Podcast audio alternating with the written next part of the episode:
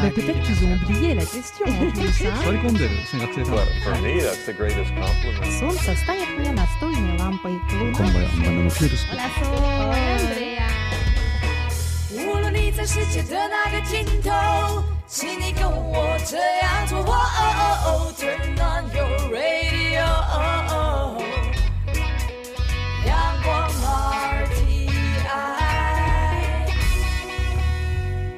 RTI，Worldwide。 联系世界的桥梁。吼啊咿呀，吼啊咿呀啦咿呀喂呀，吼咿呀。乾坤一定不朽功。台湾是宝岛啊！台湾有着多元的面貌，经由不同族群、语言、风俗习惯、艺术戏曲的融合，汇聚成台湾独特瑰丽的文化。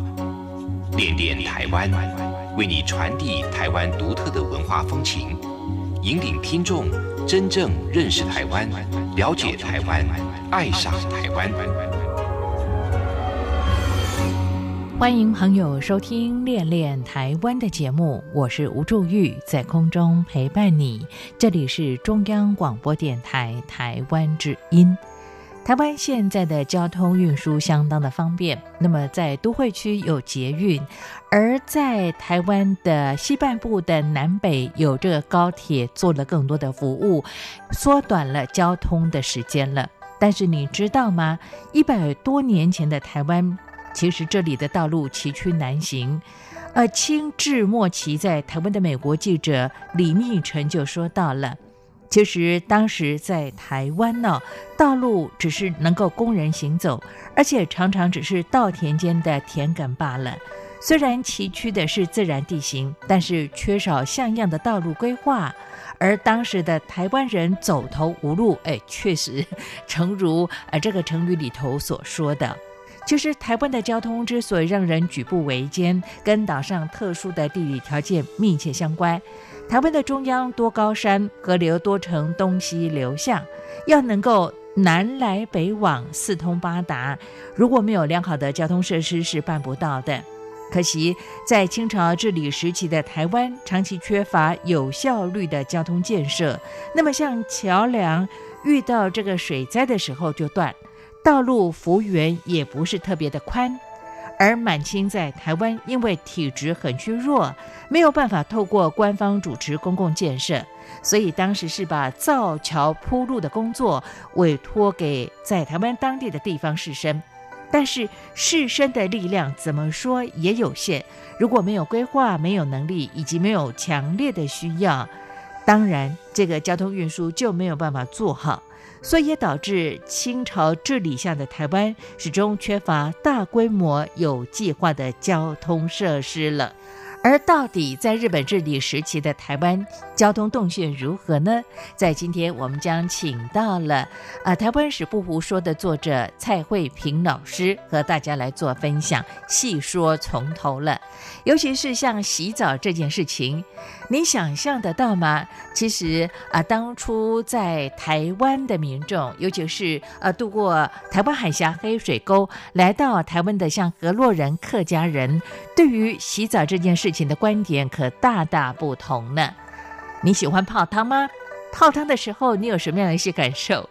在今天的节目里，蔡慧平老师将和大家慢慢的聊，慢慢的说。好在进行今天的台湾有够赞之前呢，先来听首歌曲。刚才我们就说到了，今天一开始的主题是火车，来听这首歌《火车》。不过这首歌曲是客家歌曲哦，庄慧茹所演唱，非常好听，一起来欣赏。待会儿透过台湾有够站，和大家一起来讨论提供交通运输的火车以及洗澡这一件事情。先听歌，不要走开，我们马上回来。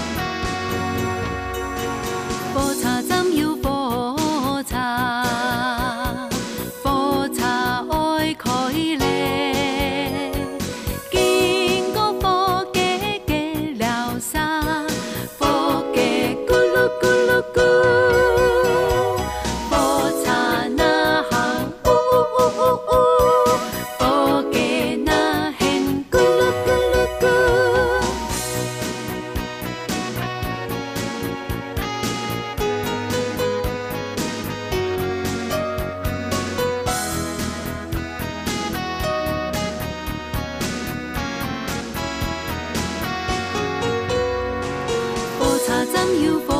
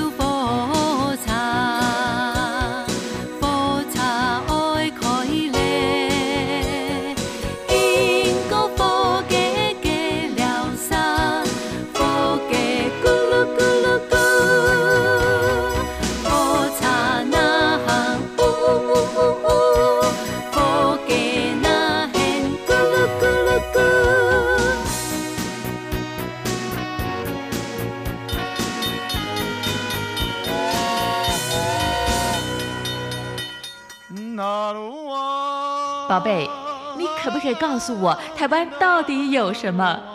台湾有原住民，还有泰鲁格、金门、马祖、澎湖，还有兰屿，也还有好吃又好玩的东西。哎，听你这么说的话，我还发现台湾真的是有够赞！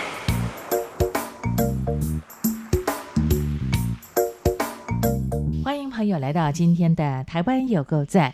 呃，我们在今天的节目当中呢，再次邀请到，哇，这个反应非常的热烈哦。那么，呃，这个由玉山社所出版的《台湾史不胡说》的作者蔡慧平，嗯，慧平老师呢，再次到节目当中来和大家来谈谈他所爬书的台湾史的发展了。慧平你好，朱玉姐好，各位听众朋友大家好。是慧平，其实有很多在日本的听众朋友对你这本书特别有感哦。哇，呃，尤其是会再次邀请您到节目当中来。我们有一位在日本三重的听众朋友，呃，渡边先生跟他的夫人哈、他们特别提到说，您提到整理到的，像台湾在受到日本统治时期，有很多很有趣的现象，这倒是很少人会去特别讨论这一个区块。我想可不可以让我先嗯跟这位听众朋友打一个招呼？当然，当然，三重県の渡辺さん、ありがとうございます。また来ました。 好，这个节目听完之后，他马上会来给我。太好了，太好了。他嗯说不定下次会要求，如果从日本到台湾来，要跟慧平老师相见了。这一这一一定的 OK 的哈没问题，没问题。太好了，嗯呃，我有特别要求他七月以后再来。好，七月之前我特别的忙，啊他说他七月过后就会特别到台湾来，到时候再请慧平老师拨空来跟他吃吃饭。希望慧萍有机会老师的日文很赞，没有没有通了没有后好。那其实我们讲到，嗯，日本治理也也应该说是统治台湾有五十年年之久啊，呃，留下了很多的一些文化或者是生活的风俗哦。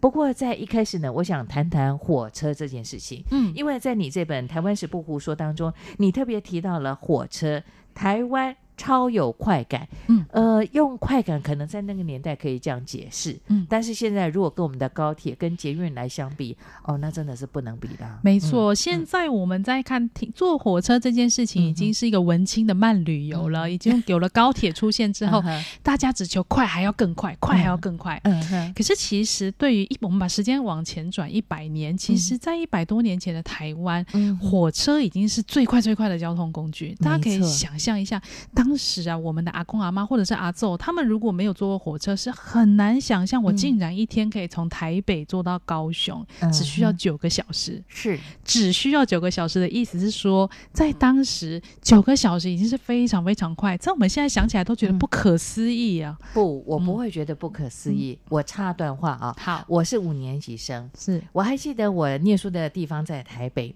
那我我其实碰碰到这个假期，尤其是这个春节、暑假、寒假的时候呢，我要回到这个嘉义的老家。呃，那个时候学生其实穷学生不太可能搭那种快车，快车我们一定是现在所谓的区间车，也就是慢车。那个时候不叫区间车，叫慢车。其实从台北我半夜的车呃到嘉义呢，其实就要六个小时。哇，所以到高雄八到九个小时还蛮合理的哈。年轻的你大概没有办法去体会。对我没有办法，我以前大学的时候是在花莲念书的，嗯。然后因为花莲的当时的那个东部干线，嗯。就现在的东部干线也是一样，就是现在因为有了普悠玛跟泰鲁格号，就快非常多，大概两个多小时。啊。对，嗯两个小时就会到快的话，但是我以前读书的时候，因为没有普悠玛跟泰鲁格，所以我当时坐火车最快最快的自强号也要三个小时。差不多。对，然后所以我那时候觉得哇，三个小时都可以飞到日本了。但是在现在来看，就会 现在的当然就会觉得三个小时很慢。嗯，在当时能够搭三个小时到花莲，到了完全一个新的地方，对我来说是念大学的时候是非常新奇的一个体验。是是，因为这样的关系，我们再回头去想一下，哇，那他日本时代的台湾人第一次坐火车的经验，应该也是很觉得很新鲜、很好奇的吧？不过我们在谈到日本时代的火车之前，我们稍微再把时间的转轮再往前转一点。哎、大家我们好像就不知道大家听听众朋友有没有什么印象？我们以前在读历史课文的时候，告诉我们台湾第一个火车，第一条火车是谁盖的？都说是呃那时候的台湾巡抚刘铭传，对不对？对当时我们的课本是这样讲的。书上写的不是他耶。对，其实我们看资料，第一条火车盖火车的应该是丁日昌。嗯，对，在刘铭传之前是那呃，这个当时的火车，我们课本教我们的铁轨是从基隆铺到。这个新竹是。这一段，嗯，但是到了日本时代之后，日本人来了，他们要重新再盖这个铁轨铺铁轨的时候，哎，那那个基隆到桃那个这个新竹的那一段，啊，去哪里了？嗯，哎，我们好像历史课本就没有告诉我们这一点，嗯，那我就很好奇，去想说，哎，那那个以前的火车去哪了？所以就开始研究这件事情，结果到哪儿去了？对，很有趣的事情是。日本人来了台湾之后，当时最早要盖火车的原因是什么？绝对不是因为他们想要去高雄玩，然后但是没有交通工具，所以盖了一条火车铁轨，而是因为当时台湾的南部基本上北部受到日本政府的控制之后，其实南部还是有所谓的抗日势力的出现，所以当时盖的西部干线的火车有一个很重要的目的是。它能够很快速的将战争的物资或人力可以运送到台湾的各地，对，所以因为这样的关系开始盖火车。是，那火车怎么盖？呃，铁轨怎么盖呢？哈，应该讲盖铁轨、铺铁轨。铁轨呢，大家可以想象说，嗯，应该有人会猜说，它可能是从基隆开始盖盖盖盖，一路盖到高雄，慢慢一个县市一个县市的盖嘛，对不对？我们想象中好像是这样，哎，工程就是跟我们想象中不一样。原来它的盖法是它会先分区段盖。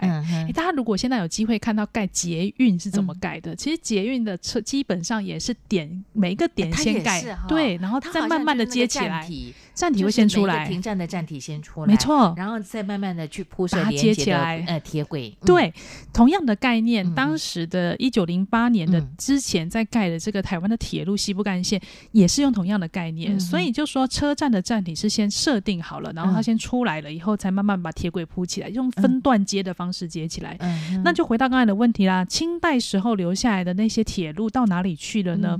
因为大家知道铁路分成两种，一种是比较窄轨的，嗯，一种是比较宽轨的。对，我我们家那种是比较对甘蔗的那种是比较窄轨的，对不对？日本时代以前的台湾的铁轨是属于比较窄轨的。那日本人来了之后，因为他要跑比较大的气动车，嗯。就不不太可能，那个铁轨的规模是不符合的，所以它势必就一定要拆掉重盖。是，那旧的铁轨去哪里了？旧的那些呢？因为台湾的西，大家可以想象，台湾就像一个番薯一样，它的左边就是西部西部地区，基本上是有一条比较宽轨的，说我们现在常常讲的就是那个纵贯铁道、纵贯铁路，这样一路下来的。但是呢，以它如果我们把它当成一个人的肋骨的话，它其实以这些车站为中心，会有像。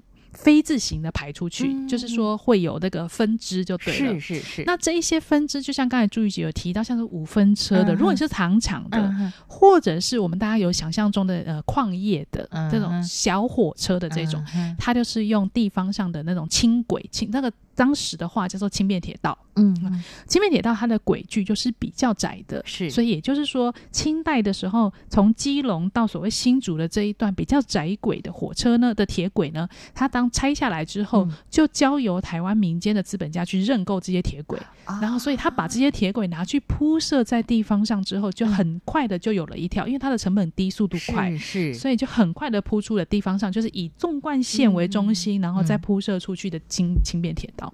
了解，我本来以为那个铁轨，呃，就是那种轻轨啊，就是把窄轨把它拆下来之后呢，融一融呢，又又去制成其他的一些啊生活当中的器具，原来是运用到像刚才我们讲的那种载运甘蔗的五分车啊。对，那呃，其实说到这里，我就想到，嗯，在台湾受日本的统治的时期，其实日本曾经对台湾的城市的建设规划当中有所谓的电车梦。对。其实确实是。对，其实他希望呃有很多的一些像铁轨的铺设，那么他可能就是在大城市当中，就好像我们去香港看到的，对，像香港这样，或者是大家如果有机会到那个京都的时候，有些朋友可能有坐过蓝山的蓝电，嗯，对，通往蓝山的。那那个蓝电蓝电呢，基本上它就是路面电车，嗯，是看得到的铁轨，它就是叮叮叮叮会在里面，而且是走在市区，走在市区的旁边就是汽车跟你一起走的那一种。那台湾曾经也在大都市，特别是台北，曾经有计划过要盖这种路面电车。好像不止台北，我印象当中好像台中、对大城、市都有。高雄都曾经考虑过。对，嗯那在二零年代的时候，其实最早的时候是从台北开始先建设起，嗯所以我们以台北为例来讲好了。当时曾经想过要盖这个电车，然后也曾经在这个，因为它需要很多的钱嘛，嗯所以当时政府其实是有讨论过这件事情。但是因为当时呢，呃，考量到有很多考量了哈，其中有一个就是最主要就是因为钱，因为它的那个这个铺设的成本实在太高了，啊所以当时后来。这个铁虽然这个我们所谓的电车梦的意思就是梦醒了，最后它没有盖，是。那没有盖没有关系，那用嗯取而代之的是什么呢？就是公车的出现。嗯台湾的第一台的公台湾的公车系统的引进，其实是跟这个电车作为台北市公车的出现，嗯。在一九二零年代，它基本上是因为电车没有办法走，所以而取而代之的一个方案叫做走汽车。啊那当时这样的汽车是比较便宜的，然后道路铺设的这些条件都完整了，嗯所以台湾开始出现了所谓的第一家的公营汽车公司是，是。就是现在的台那前身呐、哈，嗯就是现呃我们之前在台北市公车。嗯嗯。那这个台北市公车就连带带出了，它其实对台湾人的影响很大哦。嗯。除了这个火车从台，大家有没有发现以前啊早期的公车啊，现在很多城市也是这样，嗯。公车的起点跟终点都是车火车站，是很多都是对不对？其实就是就是他其实是告诉我们的一件事，就是说、嗯所谓的汽车客运，它是作为火车工具呃这个交通工具的一个辅助。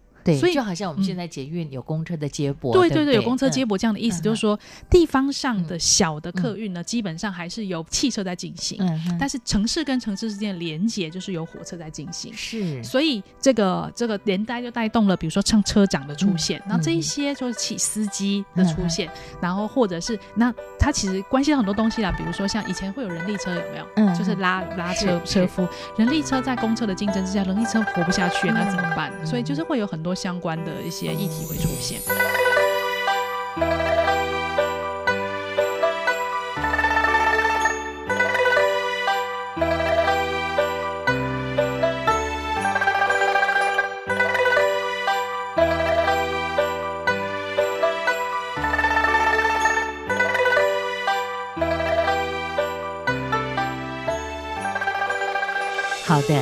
继续，我想请教书写《台湾史不胡说》的蔡慧平老师。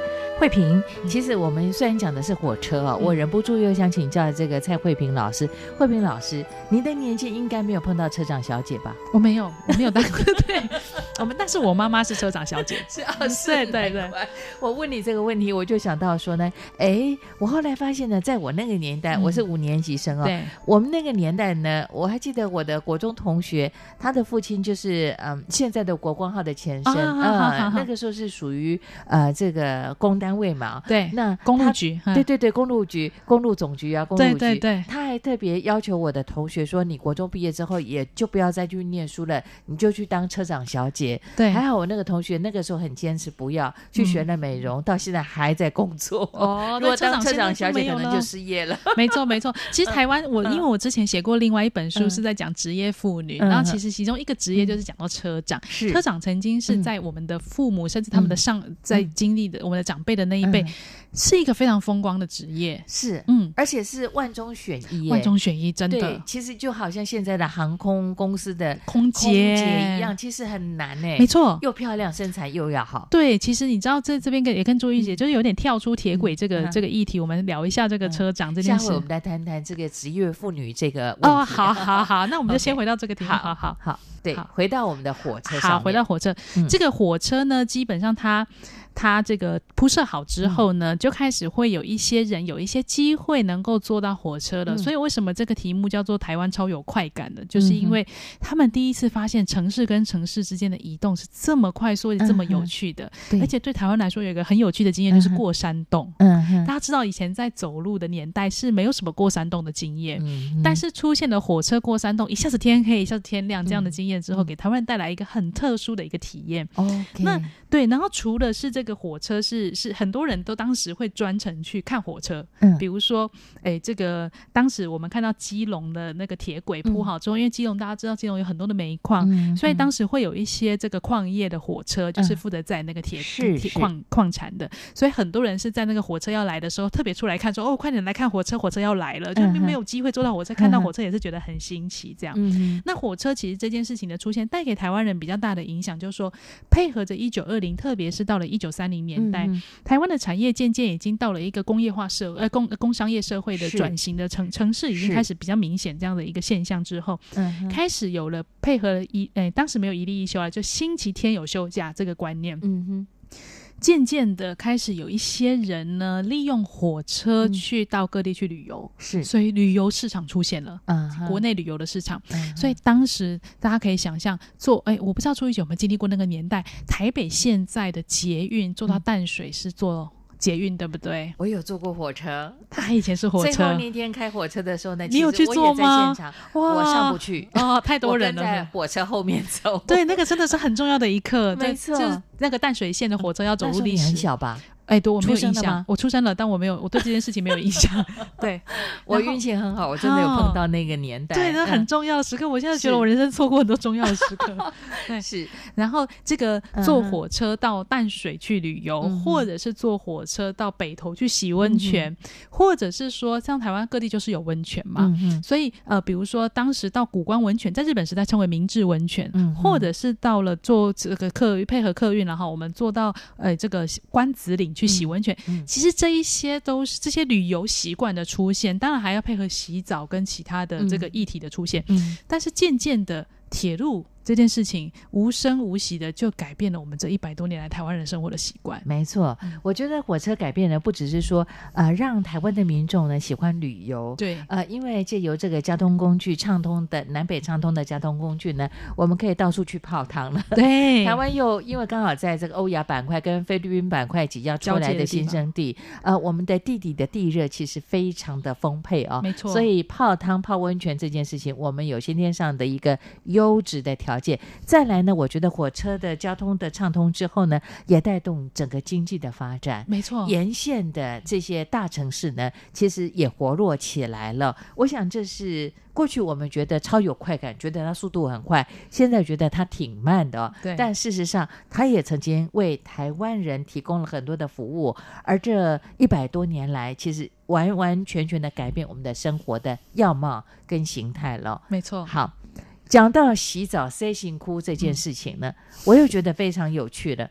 我最近呢，其实有一个采访工作碰到了到宜兰的朋友，他就跟我问到这个问题，他说洗澡台语叫做塞辛哭，嗯。呃，慧萍应该听得懂这个河洛话吗？听得懂。嗯、他说：“呃，塞型哭，阿哥来 say it，哦，到底有不一样的地方吗？如果是你，你会怎么样来解读它呢？其实应该这样讲，嗯就是洗澡这件事，我们讲华语的这个洗澡，应该嗯在在比较文雅一点的讲法叫做沐浴，对不对？好其实他讲到 say it 应该是沐浴这个词吧，哈嗯，就是所谓的沐跟浴应该是两件事情。嗯对我们过去在理解的时候，就洗澡应该就是莲蓬头这样冲一冲，对不对嗯？可是，在日本时代，或者是说严格来说，洗澡应该分成沐是指淋浴的意思，浴是指有一个泡到热水里面，这个叫做浴。嗯，这两个其实是有点不太一样的。嗯然后这但是这两件事情，特别是浴，就是泡到这个温泉或者泡到热水里面，其实日本嗯时代很重要，影响我们的生活习惯，一直到今天。没错，嗯哎、可是我我觉得这个宜兰朋友非常的有趣哦，他是一个文史工作者。对他说“您能公 say 辛苦就是洗身躯”，对洗身躯他说其实这样是不行的。哦他说洗身躯立个 say 个腰部以上而已，哦辛苦嘛，辛苦，嘿嘿嘿嘿。你的脚是没有洗到的哦，原来是有这个差别。我觉得这也非常有很有意思。哦但是讲到呢，就是说泡汤这件事情，就是到澡盆里头，或者现在我们流行所谓的那个按摩浴缸啦对，我们去洗澡这件事情，我们就回来爬书呢。在日本治理时期，台湾人的洗澡的习惯，哎，我们以前我们的祖先长辈真的那么不爱洗澡吗？对，其实这个跟台湾人的卫生观念的养成有很大的关系。是哦嗯你知道，其实，在清代的时候，日本人我们现在怎么去理解清代的人、他们的生活习惯是什么呢？除了有一些方志里面会记载台湾人的这些生活的习惯之外，还有就是我们其实蛮仰赖日治初期刚来到台湾的日本人，嗯他们看到台湾人生活的的样貌的时候，觉得非常有趣，把他嗯写下来的一些日记，无论是是日记或者是游记这相关的嗯记录。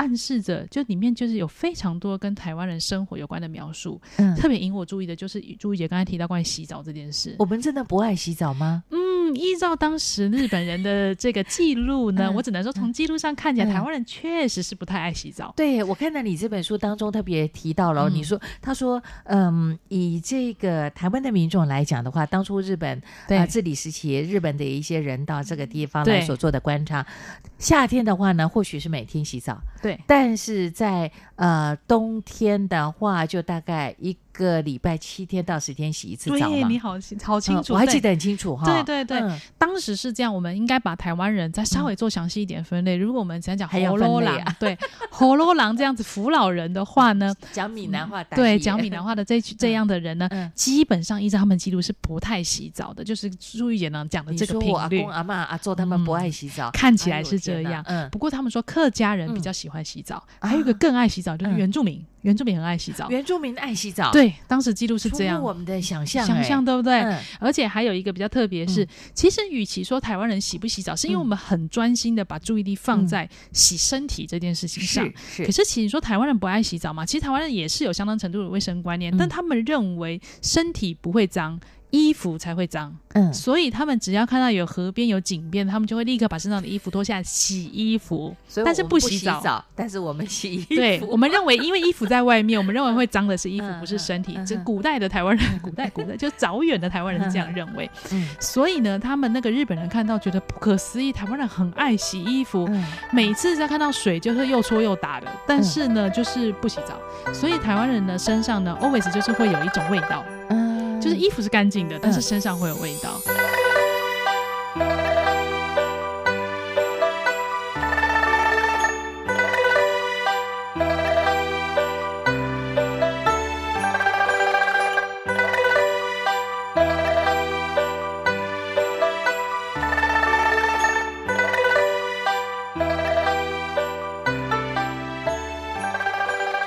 蔡慧萍老师。慧萍，其实，在你这本书当中呢，玉山社所出版的《台湾史不胡说》，你就特别提到说，呃，其实会洗衣服的关系，就是因为没洗澡，对，没洗澡有味道，那么这个味道就到衣服上面去了，对，所以在台湾的民众，我们拼命的洗衣服，洗衣服，但是就是不洗澡，对我们不觉得那个身体的关系，我就是不要洗澡，我就是要洗衣服，对，客家人反而是比较爱干净的耶，对，没错，嗯，那所以后来日本人来的时候，发现其实他们最初推动洗澡的这样子的观念的养成很。重要，是因为卫生的关系，就是不洗澡，当然就会带来一些疾病、流行病。但是台湾人很多，再加上这个台湾比较热，所以一旦有什么疾病在流行的时候，那个要控制起来非常的困难。嗯，因为这样的观念开始推动卫生，嗯，这样的目的。那呃，这个推动卫生有一个很重要，就是预防卫生的这个部分呢，最重要的一环就是洗澡。嗯，那他当然日本时代透过很多的方式去推广洗澡这样的观念，我们只只要讲一个就好了，就是到各地就是台。刚才朱姐提到，台湾有一个非常大的优势，就是到处有温泉。没错，我们还有冷泉呢。我们还有冷泉，对。所以在有这样得天独厚的环境之下，本来就有泡汤习惯的日本人，也把这样的习惯带到了台湾来。是，所以他们在各地开始新建的很便门票很便宜的所谓的公共浴场。啊，那公共澡堂，对，类似澡堂这样的观念。所以，呃，这个让台湾人在不是离自己城市太远的地方，交通加上跟。我们刚才提到交通的条件的准备，让台湾人能够很习惯的亲近的这个所谓的洗澡的这样的场域，渐渐的养成洗澡这样子的习惯。所以大家如果有印象，北投我们准备坐捷运到新北投出来，不是有个北投温泉博物馆吗？是。北投温泉博物馆的前身，其实就是北投公共浴场。对，然后其实，在台湾的各个地方，只要我们想得到的温泉地，在当时其实都有市政呃，就是当时的政府所经营的公营的温泉浴场。没错，它非常便宜哦。再加上当时为了推广洗澡或者泡温泉这样的观念，甚至是如果是你是搭火车或者是搭公车，在有票价的折扣再买温泉有套票的。在日本时代，原来那个时候就已经有套票的概念。没错，没错。我以为现在的那种旅行社推套票，或者是交通部观光局才有套票。台湾好行的这样的优惠哦。那个时候呢，我想第一个促进交通观光，再来呢啊带动活络经济，没错。还有就是说养成民众的一般的爱干净的习惯啊。对，其实以这个大和民族日本人来讲，我们知道呢，他们是大家所公认的一个比较爱干净的的族群。族对，呃，像蔡慧平老师，慧平老师其实有时间，您曾经是交换学生在日本，有生活有将近两两年的时间，时间对不对？对对他们有呃近距离的观察，应该是最清楚了。但呃，我没有想到说，在台湾史不胡说当中，你特别记录爬书了台湾从北到南，像这样的嗯、提供。我沐浴的场所竟然超过了有五十家以上，有五十三家，哎没错。无法想象。对，嗯。所以大家除了这个是，其实温洗澡这件事情造成我们超过我们想象之外的，还有很多是我们现在已经非常习以为常，没有去注意到的事情。嗯。我另外想提一个事情，就是大家知道，你洗澡的时候，早年不是都现在都用沐浴乳，早年用肥皂，对不对？香皂，香皂其实是日本时代出现的，在那之前对。台语叫台语对 台语叫做我小时候都 sabun，对。sabun，爱用 sabun 塞辛苦。对，沙文的汉字呢嗯写成雪文，下雪的雪，嗯文章的文。嗯，那雪文其实还有另外一个讲法，你秋姐你有听过吗？台肥皂有另外一个念法叫做 deco，deco 其实 deco 是天然材质喽。对，没错。阿妈阿昼他说他们谁还能用 deco 塞辛苦，没错嗯。所以你看台语里面就、嗯。就是这么完整的保留下来，这样子对我们生活影响的，就是其实这两个东西，不管是嗯。或者是 deco 这两个东西。都是日治时期所使用的这个清洁卫生的东西，OK，好，sabun 呢，其实那在那个年代来讲，sabun 是比较昂贵的哦。它是对它是有化舶学的，对，是用化学的原料去做成的。Deco 就是用茶纯天然的，对，就是茶叶的茶渣，对茶渣茶做成的对，错，其实如果以现在的人的角度来看，嗯。我不会用 deco，我不会用 sabun，对，没错。但是当年是 subun 是很高级的，没错，对，很。贵的。然后嗯。当时有一些很流行的嗯。牌子，比如说卡欧，中文写讲着花王，大家有嗯。这个印象吗？花王这个品牌，有有有，大家你可以想，下次你洗澡的时候可以留意一下，嗯。如果你的家里的厕所是有使用花王这个品牌，嗯请你稍微多看他一眼。这个品牌它的年纪比你还要大，它已经啊。一百多年了。这个哦，那真的比我大太多了。对，所以我现在就是觉得这个东西就是嗯。这样子的一些日本时代，随着日本人来到台湾这样的卫生习惯所嗯。带动的一些品牌，在台湾它如何包含了很多我们无法想象的，像是我们现在已经很习惯的化妆。嗯资生堂这个品牌嗯也是在日本时代就来了台湾啦、嗯。像这一些东西进到台，以当时以舶来品这样的身份进来台湾，怎么样改变我们的生活，一直到现在，就是我现在关心的主题。好的，这个洗澡这件事情呢，原来是这么样的费工，而且呢还蛮讲究的哈。嗯对，我我现在呢，呃，跟我们的听众朋友呼吁，如果你家还有 day call 的话，对你们家会做 day call，来，请告诉我哈，我愿意 来栽培。对对对现在大家讲究这个所谓的自然，嗯对那么也注重这个生态维护的工作哈。嗯我们用天然的雄厚，真的哈原来以前洗澡其实也还蛮讲究的啊。对，但是，哎，讲真的、哦，最后我想为洗澡讲一句我自己的感觉，可能因为我比较没有泡汤的习惯吧，或者说我个性上的洁癖的问题。我我其实对于去公共的澡堂泡汤这件事情，我还蛮排斥的耶。嗯那您自己在日本求学过，也在那边生活将近两年的时间，你你觉得你对呃就是赤泡汤身裸体的，然后跟一群不认识的人泡在澡堂里头，你 OK 吗？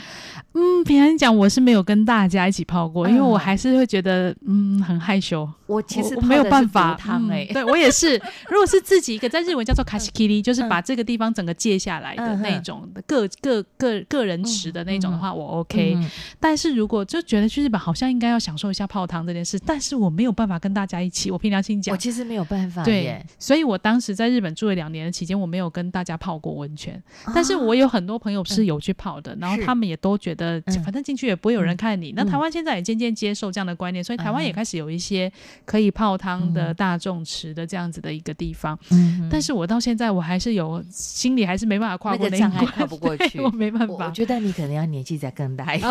真的吗？我已经很其实大了。，呃，我我自己跨过那个门槛呢，嗯我我可能结婚呃快将近二十年以后呢，我才真的自己愿意进到这个公共的场域那个澡堂去泡汤。跟大家一起哎，对对，啊跟大家一起，但是我还是蛮避暑的，就是说我尽量抢在大家还没有来的时候，或者已经准备离开，我才进去泡，所以可能看得到我的身躯的人外辛苦啦，大概只有那一两个而已。这这可能就是我们的民族性、我们的生活习惯的关系，对不对？对，没错。好，我们今天先聊到这里，谢谢慧萍老师，谢谢朱玉姐。再相会，谢谢朱玉姐，谢谢大家，拜拜，拜拜。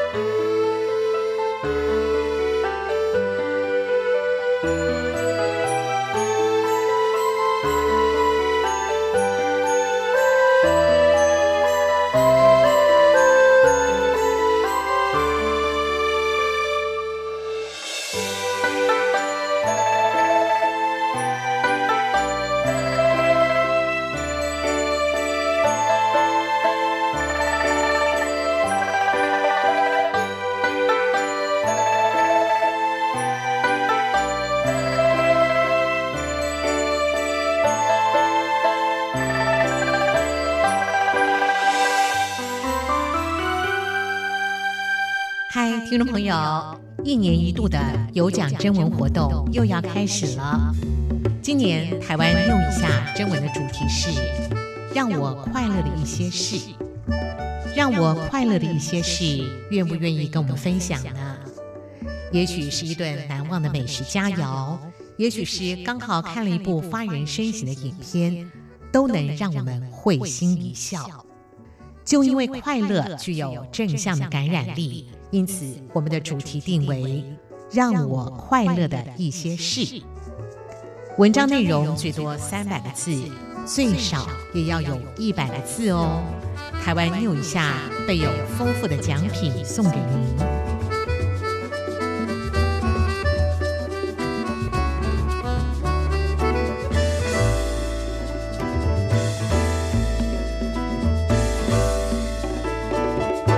这里是中央广播电台台湾之音，朋友在今天的练练台湾，台湾有够赞的单元和大家探讨了，呃，台湾在日本治理时期有关于交通建设的问题，也聊到了，诶，洗澡还真的是学问大呢。不过目前在台湾的民众呢，其实洗澡这件事情相当的方便，而泡汤各地的饭店啦，或者是有温泉的地方，其实设有像公共的浴池啦、泡汤区，或者是个人的这个泡汤的设备非常的多，这也成了台湾民众生活里不可或缺的一部分了。好。洗澡，原来客家人在过去比河洛人还喜欢洗澡呢。对于这个河洛人的我来说，洗澡这件事情是很重要的哦。而且洗完澡之后，心情非常的愉快呢。不晓得听众朋友你呢？你有什么样一些生活的习惯，愿意和我们一起来分享？或者是你在洗澡的时候有没有什么样的一些 people 呢？你可以透过 email 方式跟我联络，跟大家来聊聊喽。好，吴助玉的 email address 是 wcy at rti 点 org 点 tw wcy at rti 点 org 点 tw，期待你的分享、批评指教了。好的，节目最后来听，这是安以薇跟小芭比所带来的歌曲《洗刷刷》，想洗澡，当然要听这首。非常有趣的歌曲了，也感谢朋友你的陪伴跟收听，别忘了下周练练台湾的节目，吴祝玉和你在空中再相会，我们下礼拜空中见。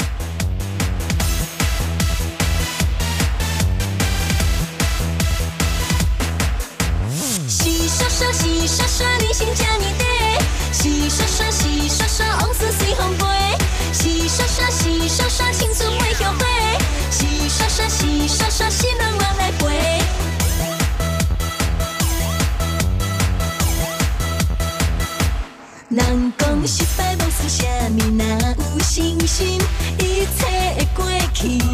请你千万通放弃，提出勇